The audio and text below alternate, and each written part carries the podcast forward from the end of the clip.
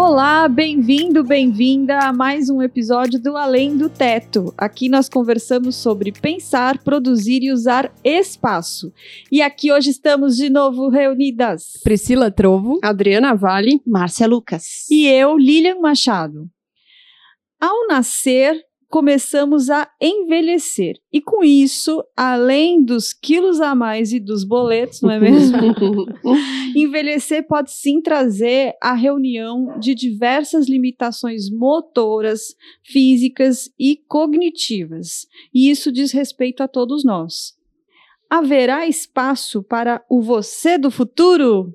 Dri. Vamos falar então um pouquinho de presente, antes da gente falar do, do futuro. A gente tem uma previsão da Organização Mundial da Saúde de que até o ano de 2050, ou seja, de gente que já nasceu, não é? é um quinto da população mundial, bastante gente, 2 bilhões de pessoas terão mais de 60 anos. Nossa, eu não consigo nem imaginar o que, que são 2 bilhões. É, é, é um número que está além da minha. Está além do teto. É. e só no Brasil, é, em, aí um pouquinho antes, em 2030, é, o Brasil vai ser a quinta população idosa do mundo, quer dizer, vai ser o país, o quinto país com mais pessoas idosas top no five. mundo, top five, top five. Então eu acho que é uma coisa primeiro que que é, afeta todo mundo, né? A gente que está aqui, vocês que estão aí escutando a gente, é, e é uma preocupação que não é do futuro, né? É uma preocupação que é de hoje, que a gente já tem que pensar nisso hoje, porque nos afeta diretamente é, afeta todo mundo que hoje está aí correndo, achando que está tudo lindo, maravilhoso, é, que isso vai durar para todo sempre. Não, a gente já tem uma perspectiva de um futuro que é próximo, de que existem para preocupações. Quem, para quem né? está vivo agora, né? Para quem está não vivo é para quem vai nascer ainda. Não, não, é para quem está vivo agora, é para quem tá, tá ouvindo a gente, que já tem é, é condição de, de pensar sobre um futuro que está aí já, batendo na nossa porta. Qual que é hoje a nossa expectativa de vida brasileira? É, eu vi que a expectativa do Brasil hoje é de 73 anos, se eu não me engano, né? Eu fiz até anotações aqui, peguei alguns dados. A expectativa brasileira, acho que se eu não me engano, são 73 anos, mas para quem nasce hoje, essa expectativa já não é essa, já é maior. Então, um, cada vez mais teremos pessoas com 60, 70, 80 ou até 90 anos produtivas. Sim. Né, é, produzindo coisas, e isso traz um cenário que acho que de partida a gente tem que desconstruir um estereótipo do idoso. Ah, isso é importantíssimo, porque é, quem foi, eu, não, eu não vou lembrar quem foi que disse sei se foi Luísa Brunet, quem foi, que o 50 é o novo 30. Uhum. Graças é, a Deus. Graças a Deus. Mas isso não quer dizer, não está relacionado só à, estética, à beleza, está relacionado a, a, muita coisa.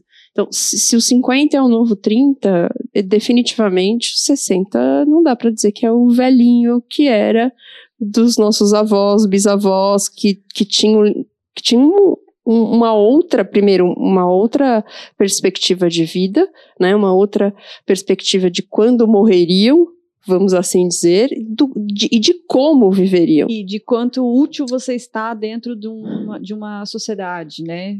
É, qual, é o seu, qual é o papel do idoso dentro da sociedade, né? Sim. Até porque esse idoso do futuro vai ter muito mais saúde do que até a gente terá, né? Porque tem prevenção, tem a medicina em outro patamar, então eles vão ter muito mais força e muito mais saúde, né? Do que a gente. então exemplo. vamos falar. Quem é a pessoa de 60 anos hoje? É, não é necessariamente uma senhorinha de, de cabelo branco e coque. Não. Pode até ter cabelo branco, mas o cabelo e branco é por, é, é por opção. É por opção. Isso aí, é por opção, né? Então, assim, também cabe o estereótipo, porque acho que uh, o que a gente. Isso tem a ver um pouco com o modelo de homem ideal que a gente tem, e que o, o modelo de homem ideal muda de acordo de, dentro de cada momento histórico e de cada contexto cultural, social e de tempo, né? Muda ao longo do tempo. E o que a gente vive hoje é essa desconstrução do modelo ideal para o homem plural. E esse homem plural ele não só não tem mais é, é, padrões de, de formato, de altura, de tamanho, como também a questão da, da, da idade também, né? Você eh, ir para um algo muito objetivo, que são dados dizendo que teremos cada vez mais uh, pessoas mais velhas convivendo uh, simultaneamente com várias gerações. Uhum. É, algumas sociedades já incorporam bastante isso, né? O japonês, por exemplo, ele, ele, ele considera o idoso dele de outra maneira, né? E, e o idoso, em algumas culturas, também é muito mais independente do que na nossa, né? Então, por exemplo, nos Estados Unidos é, tem o estado conhecido que é a Flórida, que eles vão para fugir do inverno rigoroso e são condomínios dessas pessoas mais idosas, né? E, e aí eu estava lendo outro dia que na década de 70, num país escandinavo, que eu não lembro exatamente qual é, começou esse esse essa nova moda, vamos dizer assim, de colivings de pessoas idosas, quer dizer, então é, é meio uma comunidade, cada um tem seu apartamentinho, daí eles dividem uma cozinha comum, dividem uma sala de jogos comum, que é até mais legal do que esses da Flórida, que são grandes casas e fica tudo muito meio separado. Então, é, imagina que você é um idoso, que você está viúvo, que está lá meio perdido, você não quer ficar interagindo o tempo todo com a sua família, você vai lá com seus amigos morar. Eu acho muito legal isso. É, é outro senso de comunidade, né? Quer dizer, é outra ideia de idoso, né? E eu acho que isso é o futuro, assim, acho que seria Espaços construídos para isso, né? Exatamente, com médico, É, né? E, e que cada, mas cada, cada contexto cultural e social pode ter uma forma de encarar a outra geração, né? Uhum. Porque é, você tem culturas que a geração é não, o- o- a pessoa mais velha ela é a- pode ser apartada do resto da sociedade para viver com, com pessoas mais velhas somente, ou pode ser todo mundo junto misturado, Sim. ou você ter opções, porque a opção de um pode não ser a opção do outro. Então, acho que cada a sociedade vai ter que passar por uma nova forma de entender como, como é que as outras gerações mais maduras vão ser incorporadas eh, na, no dia a dia, no dia a dia do convívio, no dia a dia profissional, porque trabalhar é gostoso, né? É, não precisa, assim, levar trabalho para casa, né? Se Não precisa, trabalhar. né? assim, tudo com equilíbrio, né? Mas assim, trabalhar é gostoso porque a gente se sente útil. E essa coisa de se sentir útil diz que é inclusive um dos segredos de alguns países aí no ranking de expectativa de vi- vida versus felicidade. Eu trouxe aqui alguns dados aí. Vocês estão preparadas? Médio. Médio, preparadas nunca. Ó, trouxe alguns dados aqui de uma pesquisa que diz que foi feita pela BBC, que pegou dados que ah, dados do Índice Mundial de Felicidade de 2017. Diz, existe um índice mundial de felicidade. O índice mundial de felicidade não quer dizer se as pessoas estão ricas ou pobres, eh, doentes ou com saúde, é se está feliz. E esse índice foi cruzado pela BBC por ah, países com maior expectativa de vida. E eles tentaram achar aí alguma coisa em comum. O primeiro país foi o Japão. Como você mesmo colocou, Márcia, o Japão é um dos maiores índices de expectativa de vida hoje, com 83 anos. Uau. Pergunta: se eu mudar para lá agora, será que eu será Ainda que tem conta? Só se você começar a comer tofu o tempo todo. é uma dos segredos que aconteceu aí na, numa ilha, diz que tem uma ilha ao sul chamada Okinawa, que é chamada de a Terra dos Imortais, porque lá existem mais de 400 pessoas com mais de 100 anos. E eu falei assim: o que, que é que está acontecendo nesse lugar diferente? E felizes. E felizes. Porque também, também existe essa coisa, né? Ai, eu quero viver 100 anos. E você pergunta, mas pra quê mas exatamente, né? Porque. Pergunta para um vampiro se ele está feliz. Porque viver eternamente não pode ser necessariamente é, bom. Tem que ter, tem que ter um mínimo de qualidade de vida, Sim. que é o que você falou. Não precisa ser rico, ou, ou talvez. A é, felicidade não está ligada não tá a ligada isso. a isso, mas você tem que estar tá satisfeito vivendo 100 perfeito, anos. Perfeito, perfeito. e aí, o que, que eles identificaram lá? Eles identificaram algumas peculiaridades. Primeiro, que eles comem bastante tofu. Então, Márcia, tofu vai para nossa lista aí. é... Eu já tentei, não e também batatas e um pouco de peixes. Batata então, tá alimentação. Batata não. Serve. Será que serve Pringles? Com certeza. É batata. Mas, mas calma, gente. Pringles patrocina a gente também. A gente também tá aberto. É, tofu, pouco de batata e peixes. E o que, uma coisa que chamou a atenção é que eles também têm muitos círculos sociais de idosos. E quando a gente fala de círculos sociais, mexeu com sociedade, mexeu com espaço. E aí a gente está lá. Então, uh, eles têm muitos ambientes para poder fazer atividades socialmente com as pessoas de, das gerações mais maduras e, esses, e idosas. É, então, interessante, tem espaço aí. Uh, outra coisa é que que outro país é, da lista foi a Espanha. Na Espanha, 82,8 anos é a expectativa de vida. É quase igual ali o Japão. Mas uma das coisas que eles identificaram é que eles têm tempo para comer e fazer digestão. A siesta. A famosa siesta. A siesta é a pausa depois do almoço. Diz que o comércio até fecha. Pri, você que já estudou, já, já viveu por lá, é verdade? Não, fecha tudo. Fecha tudo? Fecha tudo. Assim, não em grandes centros. Madrid, algumas coisas fecham, mas as, uh, os bairros pequenos, as cidades pequenas, fecha tudo. Fecha banco, correio. Estão todos fechados e o, o período de almoço, ele dura mais ou menos três horas. Então Nossa, as coisas gente, no meio da tarde. No meio da tarde, mas o expediente Eu também seria encerra, feliz. O expediente encerra mais tarde. Então nosso expediente aqui ele encerra entre 5 e 6 horas. O expediente lá, em alguns lugares, encerra 8 da noite. Então, assim, você começa um pouco mais tarde, uhum. as coisas começam a abrir por volta das 9, 10 horas da manhã. É, o almoço não é ao meio-dia como o nosso. Esse, ao meio-dia eles tomam um segundo café da manhã. Gente, e o almoço ele é por volta em outras, outra, outra das duas da tarde. Então, as pessoas, assim, minimamente, pode, pode até ser que não sejam três horas, mas minimamente o almoço dura duas horas. Porque você vai até a sua casa ou vai até um, um, um restaurante. Difícil eles comerem em restaurante, geralmente em casa. Então, você vai até a sua casa, almoça, faz a digestão, dorme Assiste e não um é episódio do Chaves. Não é a dormida do pijama que você põe, não é a dormida do pijama. Difícil é, acordar São depois. 20 minutos. São 20 minutos, a siesta não são é, duas horas. Então você fala, ah, hoje eu vou dormir em casa tarde. Você, gente, assim, acorda mal. Eles dormem 20 a 30 minutos no máximo, acordam e voltam pro trabalho. Será Nossa. que as empresas.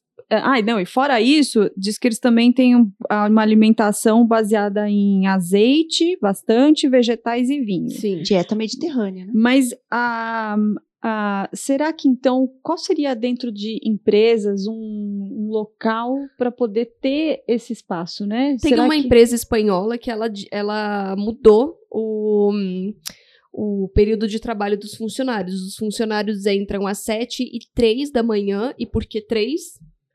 Porque quando você fala 5, facilmente vira 10. 7 e 3. Vira 5. Não, não vira 5, é 3.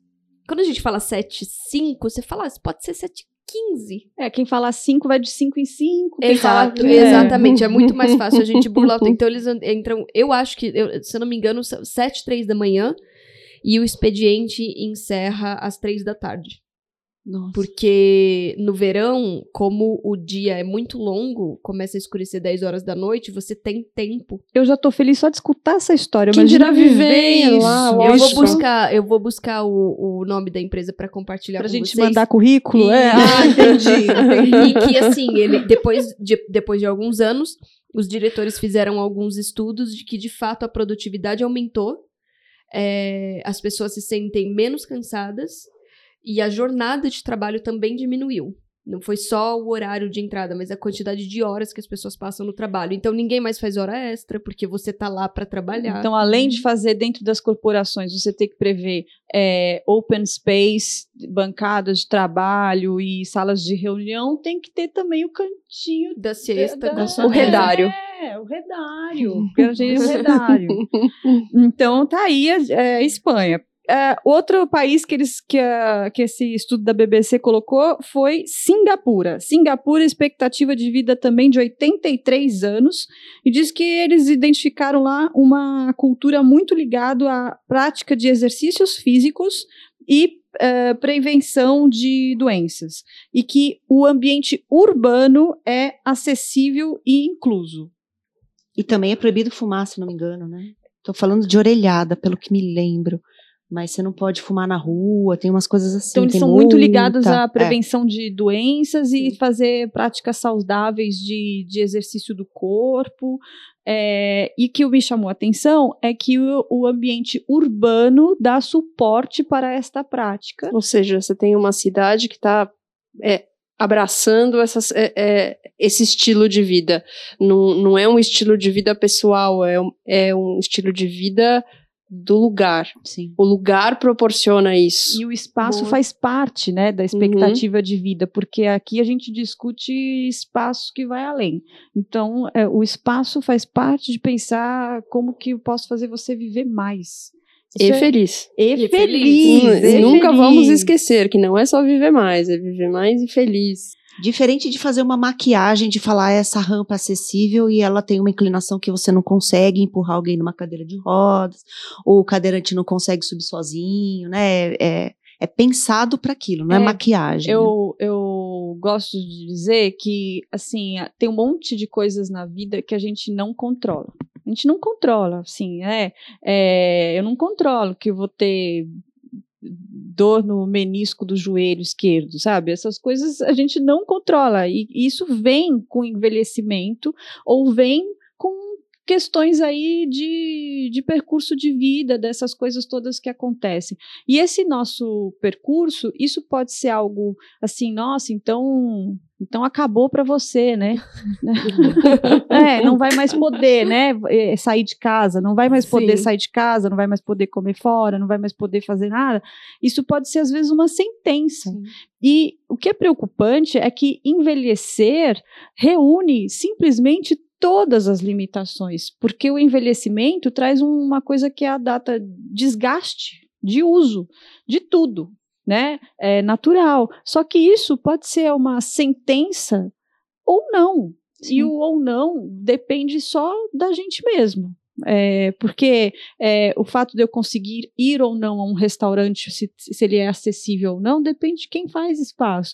E então não precisa ser uma sentença Exatamente. né? É, é, o futuro de- do envelhecer pode ser bacana e tem parte disso que está nas ferramentas na nossa mão. E se a gente não pensar, é, vamos pensar friamente nisso. né?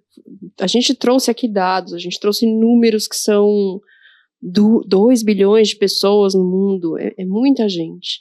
É, o mundo tem que continuar funcionando. E isso quer dizer que essas pessoas vão não só continuar indo no restaurante, mas elas vão ter que continuar a trabalhar, não só porque é legal trabalhar, mas porque é, a, a mão de obra deles, de nós, né, é, vai ser necessária, porque não vai ter tantas pessoas jovens para os postos um de trabalho. Dri, hoje já tem dados que dizem, é, eu não sei o dado aqui de cor, mas outro dia eu escutei que é absurdo, assim, de alto, a quantidade de famílias que dependem das, das pessoas Sim, idosas sim, como da, da, arrimo da da, renda. Sim, sim, Que São as- muitas, não são poucas. Não, são dados assim... São é, muitas. É, então essas pessoas vão continuar a fazer o mundo funcionar. Né? Nós temos aí uma perspectiva de que é, independente da idade das pessoas, o mundo vai continuar funcionando e que a idade será de pessoas com mais de 60 anos. Então, a gente tem que perceber que não é só uma preocupação no sentido de que o que a gente vai fazer, como é que a gente vai cuidar. Não, o que, que a gente vai oferecer? Né? Porque para a gente viver feliz, a gente tem que viver, primeiro, estar in, inserido nessa sociedade. E estar inserido nessa sociedade significa consumir, significa passear, significa é, ter é, produtos que me atendam na minha necessidade. Então a gente é, costuma ver a questão do envelhecimento como um problema, mas ela é uma situação que a gente que não cabe a gente julgar se é bom ou se é ruim. É uma situação. É um Com fato. certeza. É um fato. Exato. Então, é, a gente pode ver isso também como uma oportunidade de, de olhar o espaço de uma outra maneira. Uma oportunidade de começar a pensar: opa, é verdade, quem vai estar ocupando esse espaço sou eu, é você, é minha irmã, é minha prima, é, enfim, é um monte de gente que hoje faz parte do meu dia a dia, que vai continuar fazendo parte, e a gente vai querer continuar usando os espaços da melhor maneira possível. E quando a gente é jovem, é tão difícil entender o que é envelhecer, né? Tão difícil, assim. Eu, é, não sei, quando você tem 10 anos de idade, você fala assim, nossa, quando eu tiver 18, você é, algo assim. E é, assim, a gente não consegue nem entender o que é estar mais velho. E passa num sopro. É, né? Parece eu, que vai Eu, por exemplo, agora com 18 anos. Passou tão rápido, gente. Isso, isso que você falou, Dri, sobre é, de não entender como um problema, e mesmo quando existe um problema, né, porque a gente sabe que existem algumas doenças e algumas demências que elas acontecem na idade senil, é, como é que a gente prepara esses espaços, não só para o hoje, mas para o amanhã também, né? Então, é, aliar espaços à automação, por exemplo, a um espaço inteligente que faça com que essa pessoa tenha uma melhor qualidade de vida numa situação de, de demência. Tem alguns, alguns pesquisadores, alguns arquitetos pesquisadores que já realizam pesquisas nesse sentido. Tem um pesquisador que se chama John Zeisel, ele é, discute sobre a doença de Alzheimer e como é que essa, como é que a demência da doença de Alzheimer, ela pode ser aliviada pelo espaço. Então ele, ele faz uma pesquisa das duas coisas. E um, uma das coisas, por exemplo, é trabalhar bem iluminação. Porque quando a gente envelhece, a nossa a nossa visão, né, e a quantidade de, de luz que a gente enxerga diminui. Uhum. Então a, a luz ela tem que ser presente por igual em todos os espaços, porque a, a a gente, a gente trabalha um projeto falando assim, ah, eu vou trabalhar iluminação com luz e sombra, com efeitos. Fazer isso para um idoso, ainda mais um idoso com demência, é extremamente Péssimo. problemático, porque ele não sabe se tem degrau, se não tem degrau, se, se tá escuro, tá claro. Esse, esse reconhecimento espacial tem que ser facilitado né, iluminação, não colocar revestimentos é, polidos ou brilhantes no piso. Estampa. Estampas que. que da vertigem. E, é, então ele criou uma cartilha de arquitetura. Que bacana. Sobre o espaço. E uma das coisas que ele muito recomenda é que essas pessoas, com Alzheimer principalmente, elas tenham acesso a áreas verdes. Sim, a áreas de né? natureza né? que faz toda a diferença. Então, há é, controle de tudo que nós inserimos no espaço. E, além disso, a automação no espaço. Né? Por exemplo, você ter um espaço em que ele pode sentir uma pessoa caindo e uhum. avisar, e avisar, a família quando essa pessoa cai. Quando essa pessoa sai da cama, põe o pé no chão, acende a luz, né? Isso é tão exatamente, fácil, uma célula Exatamente, é né? Uma, um sensor de iluminação é, para a pessoa é. não ter que se preocupar em acender, em, em ligar é. o interruptor. E isso não é projetar em planta, né? Você tem que não, inserir tantas não, outras camadas dentro dúvida. do projeto, né? Sem dúvida. E a principal é empatia. Opa, com certeza. Conhecer o que são essas dificuldades, porque também você não projeta um espaço se você não sabe quais são as dificuldades. Sim é, coletar esses dados, né, que foi até um episódio que nós falamos sobre, sobre a leitura de dados, coletar os dados, ler esses dados e entender quais são essas necessidades para aplicá-las no espaço, além da empatia, com certeza. Ó, tem um outro país aqui que é a Suíça. Diz que o que foi identificado na Suíça é uma alimentação baseada em queijos e leite e um equilíbrio entre vida profissional e pessoal. Ah, sonho de todo mundo. É. Ainda mais, nossa, o que é? O que sou eu, profissional, pessoal? É uma mistura É. só, gente. É uma mistura. Ainda mais hoje em dia, Hoje em isso dia, é muito difícil, né? Porque a gente mistura o tempo todo, né? Exatamente. A gente mistura. E diz que uma das questões lá é que existe um equilíbrio. Não falou em separação. É equilíbrio entre vida profissional e pessoal. É, colocou aqui também a Coreia do Sul. Diz que a Coreia do Sul é o primeiro país com que está atingindo a expectativa de vida de 90 anos. Uau. Uau. Isso hoje, em 2020. Se nós passarmos pelo Japão, pela Espanha, pela Suíça, a gente vai ganhando essa. Só que a pergunta é: se você, aos 90 anos, pegar um voo para o Japão, Você volta no você, tempo? você, você morre subitamente? Porque. é, tem que trabalhar esse fuso horário aí. É, a tá no futuro nosso. É isso, a seu favor, né? É, bom, uma coisa que foi colocada lá foi o amplo acesso ao sistema de saúde. Então, é, a tecnologia da saúde, como a Márcia colocou. E muito menos problemas relacionados à tensão arterial do que no nos países do Ocidente. Que aí provavelmente é alimentação e atividade física. E, e ninguém Poderíamos deve, deve ter isso. menos gente da Coreia do Sul no Twitter, por exemplo. Fazendo, né, Com certeza. nervoso. É, diz que alimentação, bastante alimentos fermentados que ajudam, não sei qual alimento aí, que ajuda a diminuir colesterol. Deve ser o kimchi, né? A, a, a selga fermentada, que eles É. falam bastante na Coreia. e fibras e nutrientes. E uma cultura bastante focada na comunidade, ó, de novo, De bastante novo. focada na comunidade e uma capacidade de se concentrar no presente, por- porque ela é baseada nos ensinamentos budistas que Uhum. fazem parte da cultura.